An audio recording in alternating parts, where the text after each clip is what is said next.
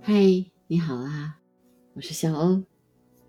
昨天其实我去延庆观鸟了，但是一路上因为很忙，开车很远，开了有两百多公里，所以其实并没有嗯非常仔细的去观察鸟的种类。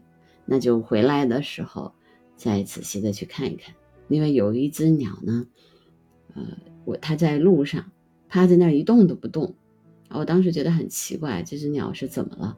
然后我就开始的时候我没有拍，它一直不动嘛，那我就下来拍了一下，我发现它是一只幼鸟，看起来，呃，羽毛还有一点松弛。那我觉得，哎，这个是什么鸟呢？我因为不知道，嗯，所以就回来要要确认一下。呃，首先先自己查阅，呃，A P P 还有书。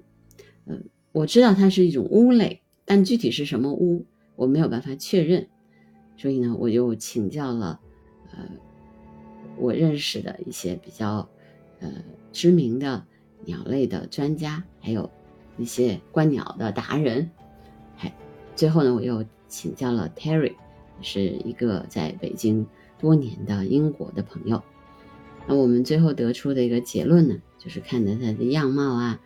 呃，是就是肯定是一只乌，因为它的嘴型是乌，身形的话呢是尾巴长度占身体的一半，啊，看它的样貌呢是幼鸟，这是我们得出的结论。但是它到底是三道眉草乌的幼鸟，还是葛氏岩乌的幼鸟，我们又商量了很久，最后还是根据它所在的地点嘛，因为我是在呃延庆的四眼楼拍到的它，那可能它还是。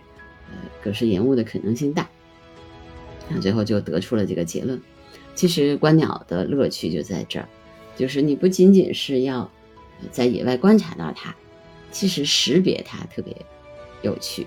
有的时候就为了识别一种鸟，大家都翻纷纷翻书啊，然后讨论呢，呃，也是有的时候会吵得不亦乐乎。但最终大家达成那个统一的意见之后，都会觉得特别开心。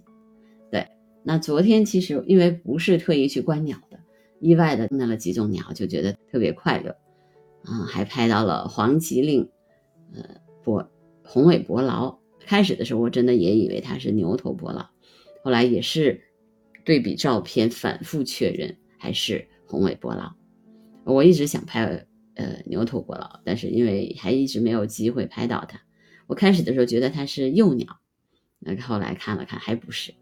那黄吉林是没有问题的，呃，在那个是正好在一个河道里面，肯定是黄吉。然后昨天还在一个盆窑村，那个村子大概有两千多年的历史，呃，而且嗯一直是烧那种呃瓦当啊，哈秦装汉瓦嘛。我们还去看了看瓦片、瓦当，还有烧窑的地址。那么在那个地方呢，还发现了乌翁，乌翁也是也刚刚迁徙到北京的鸟。所以有的时候就是在你不经意间，然后你发现一种鸟的时候，你就会特别快乐，因为你不是去特意去观鸟的，而是去呃看那个其他的风景的时候，哎，这只鸟它就进入了你的视线。那我们路上还看见了大斑啄木鸟、灰头绿啄木鸟，还有银喉长尾山雀。